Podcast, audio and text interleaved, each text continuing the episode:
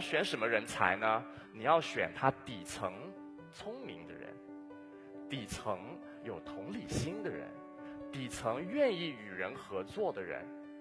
那这一些底层特质呢，是我们亘古不变的一些道理。二十一世纪重要的人才能力呢，就是如何和科技共存。数字化它是一个，可以是一个无人区，尤其是未来哈，企业要做全面的数字化，已经是一个不可抗拒的这样的一个趋势。未来去到什么地方，这是一个无人区，是一个新领域，是需要探索的。其中一个人才的一个能力是什么？也就是敢于创新。另外一个就是对于未来是有远见的，是有预判的。大家下午好。那今天非常荣幸可以代表 SHL 在这边跟大家分享这个一课 talk 啊。那今天的一个重要的课题，相信大家一直在谈的就是这个数字化时代。那我非常荣幸哈，就是在过去的这个呃 SHL 的工作当中呢，接触了非常多不同的客户。在跟不同客户聊的时候，他们在说：“Chan，现在我们说这个数字化时代哈已经来临了哈。”那我们需要的人才到底是怎么样的一些人才？你可不可以帮我们界定一下标准？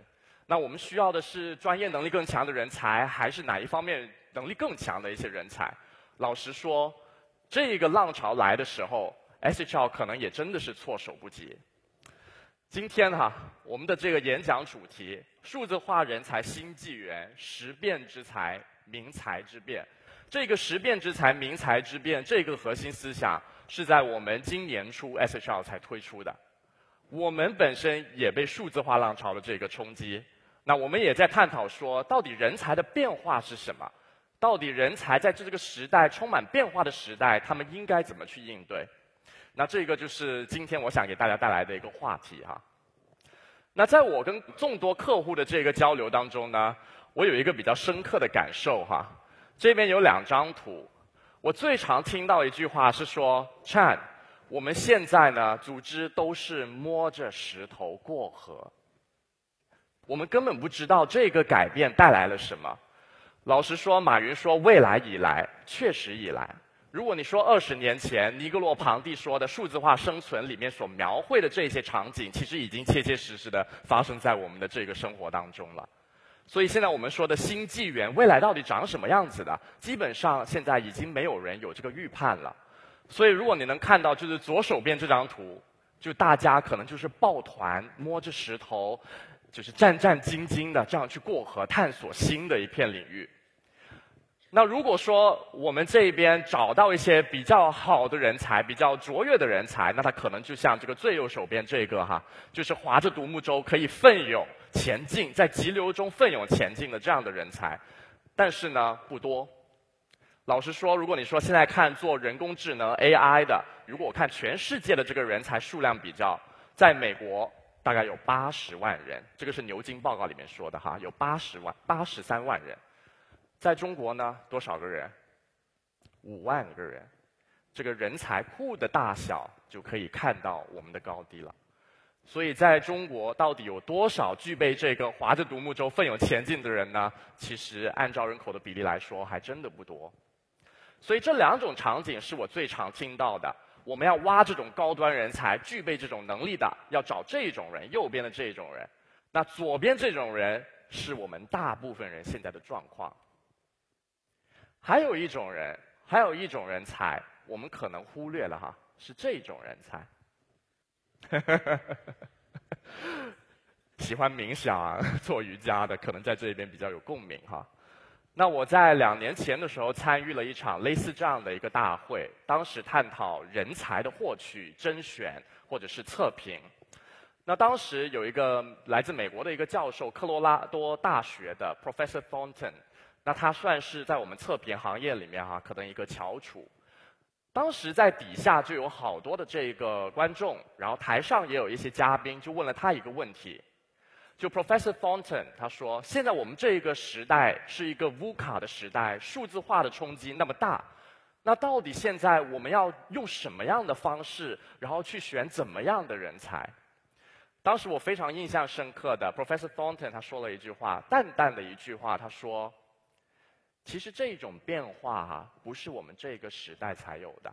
如果你说工业现在是四点零嘛，一点零、二点零、三点零的时候，在那个转型的时候，我们都曾迷惘过，我们都面临过这样的一些冲击。那所以要选什么人才呢？你要选他底层聪明的人，底层有同理心的人，底层愿意与人合作的人。那这一些底层特质呢，是我们亘古不变的一些道理。那这一种人，并不是说他像中间这样，他不向前哈，并不是，而是他能够冷静的下来，去看一看现在世界的趋势是什么，我周遭的变化是什么，那我应该怎么去应对这些挑战？我们现在都被逼得像是左边的这一群人一样，只能抱团，后面的人推我，那我推前面的人一起上了。但是从来没有人静下来看一看周遭这个变化，我们到底需要怎么样的一些能力？那所以在这一边呢，我们说延伸现在一个新的概念是，未来到底我们需要怎么样的员工？艾森哲在这个新的技术展望报告里面说，我们需要未来的这种超级员工。那超级员工到底长什么样子呢？他的人才画像到底是怎么样的？那我就希望在这一边可以跟大家分享哈。那如果我们看数字化环境这一个它的特征哈，有四点颠覆性的变革。其中一个二十一世纪重要的人才能力呢，就是如何和科技共存，不排斥科技之外，然后如何运用科技。全新的商业模式。那在这一边，其实大家可以看到，作为消费者，我们大概也看得到，在比如说零售行业的这种变化，过去的服务产品可能非常单一。但是在数字化的平台、科技设备的这种加持底下，你可以看到我们现在受到的服务或者产品非常个性化、非常定制化，它可以从一裂变到十，十裂变到一百。那这个就是全新的一个商业模式。那另外还有就是涌现新的这种创新思路。那这个在这个艾森哲的报告里面哈，其实他有谈到说，只有呃，你想象不到的，并没有你创新不了的。所以在这边，就就让我想起了一个例子哈。我最近跟一个这个化工企业客户，然后我们合作了三年了已经。那我们在第一、第二年合作的时候呢，都是为他的创新中心在选他的这个管培生。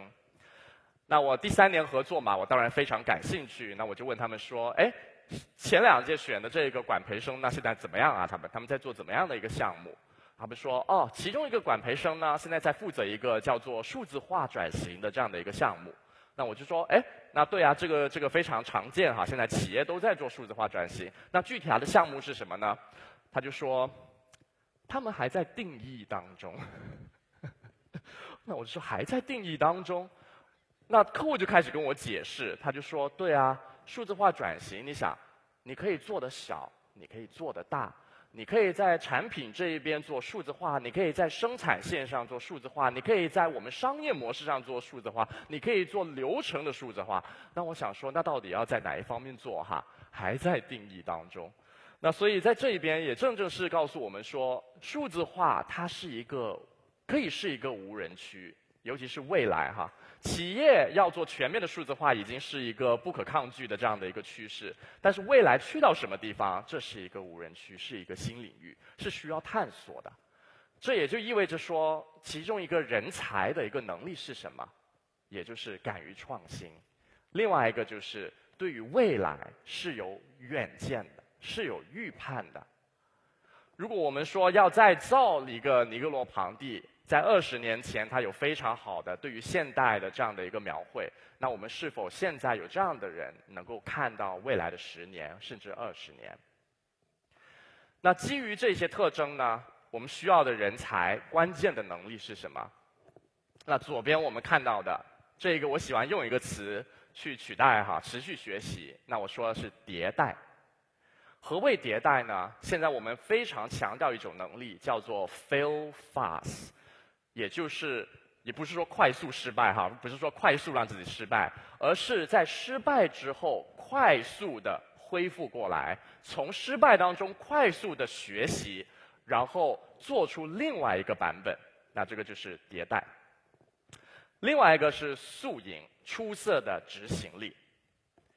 那前一阵子我看了一套电影啊，虽然是虚构的，但是这一套电影我相信其实描绘了现在市场上的这一种要速赢的这种野心。那它叫做《蜂鸟计划》，大家可以去看一下。就描述了两位主角哈，他们本身是这个交易所里面的操作员，他们是负责这种高频次、高风险的这个操作的。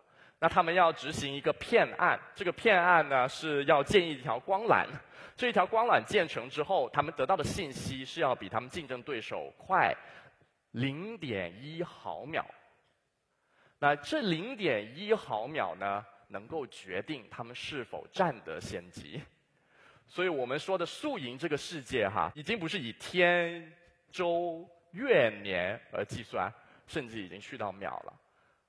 为什么别的国家会那么害怕中国的五 G？为什么华为现在就要开始在加拿大着手研究六 G？那这个就是要创造一个素赢的这样的一个执行。另外一个就是刚才我说的远见，对于未来的预判、洞察型的分析。以及最后一项，这个是团队的网络表现，也就是我们说的跨界。这个非常有意思，它也让我想起了一个客户说的。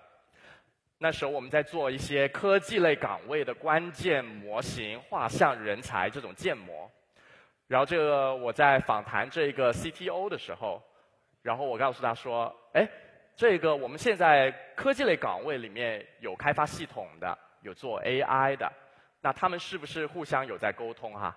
没有，做这个软件系统开发的可能根本不知道 AI 团队到底在干嘛。那 AI 就形成了一个在象牙塔里面研发的这种大型的用组织的名义进行的科研。那所以在这边，如果你看，在我们外行人看起来，在一个一个 IT 团队里面，那你有不同的这些团队，那你会以为说他们互相都了解在做什么，其实并没有。所以在这一边跨界的能力，也就是有这个与人合作协作的意愿，有这个共同去创新的意愿，就显得非常重要。那如果我们再细致一点的话，哈，那这一边我可能还是要讲到这个跨界这个维度。SHL 在两年前进行了大量的这个数据分析，那我们做了非常多的这个性格维度的分析，哈，其中有一项非常有趣。那如果我们说企业要达成一个结果是通过创新去达到增长的话，要达到这个结果，那我们需要哪一方面的人才？这一些人才具备什么特质？其中有一个特质叫做合群性，也就是如果今天一个人是单打独斗创新的话，那他不比一群人合作，通过协作的方式创新来的更能够推动组织的增长。所以这一个相关性，其实在显示的时候，我们看到了。我们以为传统上以为说要创新，那我们选具有创新意愿的人才，有创新能力的人才，能够发散思维、抽象思维的人才，其实不然哈。这些是一些底层特质，固然重要，但是在一个组织里面，如果要共同达成目标的话，那其实合群性扮演着非常重要的角色。其实，在我们的生活当中，我们的创新哈，也是在跟人互动来的。有多少好玩的事情、有趣的事情、好笑的笑话，都是我们在跟人互动当中迸发出来的。所以在我们去总结的时候，我们才发现说，原来与人合作的这个意愿，竟然能够带来这样的效果。所以在这一边，语比较语重心长的告诉各位 HR 的同业们：，如果真的以后你要选一个创新的人才，合群性这一点是我们可以去关注的，这会决定这个人是否愿意更多的去跨界合作。那其实我们说，在数字化时代选人才哈，还是会有一些迷思的。那左边呢是我们的一些误区思考的误区，右边是我们想要给大家澄清的一些事实哈。那左边第一项，我们说数字化人才。比较关键的一个能力是他这个思想敏捷度、学习的这个快速度。那这个学习的敏捷度固然重要哈，但是其实更重要的是他是否能够把所学转换成应用，学以致用。快速的转换成应用，然后在组织里面策划，然后开发、落地，到最后出现商业的套现能力，这个才是更关键的能力。所以不仅仅是学习的敏捷度。那第二点呢？很多企业会说，数字化时代，那我们是不是需要新的领导力的模型？需要新的这种胜任力或者是能力素质的模型？那其实，在这边，我们都知道，领导力有一些亘古不变的定律。我们研究了领导力大概已经三四十年了，在这一个我们说五百亿的这个市场里面，哈，好多领导力的洞见。那其实这些洞见不多不少，都已经涵盖了我们所知领导力的需求，但是。企业往往遭人诟病的是什么？我们并没有把领导力匹配到一些相应的情境里面。在两年前 S H R 做的这个研究当中呢，我们看到的是，如果以一个领导力模型比较通用的、广泛的去评估你的领导的话，那你最后会得到的只是综合的人才。那我们需要的是有棱有角、匹配情境的这个人才。所以我们在选人才的时候，第一步是了解一下到底我们周遭的环境现在在发生着什么事情，在情境当中，这些选过来的人才他们会面对什么挑战，而不同的挑战需要不同的人才，所以并没有统一的一个标准。那最后一项呢？那因为大家都在各种数字化能力升级的这个焦虑当中，所以我们说，我们是不是具有需要非常会写代码的人？我们是需要在这一方面非常懂这个精准营销的人？那确实是具有这种专业能力的人才非常重要。但是在这个时代，其实领英在今年年初的时候就发布了，专业人才非常重要。但是能够让他们成功的是他们的软技能，所以在这一边给大家澄清一下我们可能有的思想误区。那到底我们应该聚焦在什么方面去选择我们的人才？那选择的方法应该是怎么样呢？那我只能用一个我我就用一个非常简单的一句话去概括，到底我们要怎么选择人才、培养人才？如果说数字化时代冲击着我们的商业模式，冲击着我们的业务，那数字化怎么冲击着 HR 人力资源呢？首先，我们抚心自问：我们对于人才的概念、对于人才的评估、对于人才数据的收集，是否现在是充分的？如果这个都不充分的话，那我们谈不上数字化。数字化。老实说，它不过就是把任何的信息一和零化。那我们现在在我们的这个 HR 人力资源的这个部门里面，是否已经具备了把这种人才比较抽象的数据转换成可量化的数据，然后再去到可以使用对未来做预测的这种数据？所以这个是我在这一边会鼓励大家去思考的一个问题。我个人时常被问到这个问题，就是：，Chan，你觉得是时势造英雄，还是英雄造时势？那在数字化的这个时代，哈，我的一个看法是，英雄呢，或者人才，哈，他能够洞察这个时势，他洞察这个时势之后，他知道哪里是我们发力的点，他会顺应这个趋势。那顺应这个趋势，他知道在哪一方面他可以创造优势。所以我们说的洞察型的分析，具有远见的人，素赢出色的这个执行力，协作他愿意去跨界，所以这几项都是非常重要的能力。而底层呢，是他的学习能力，不停迭代的这种心。好，非常感谢，这就是我今天的分享。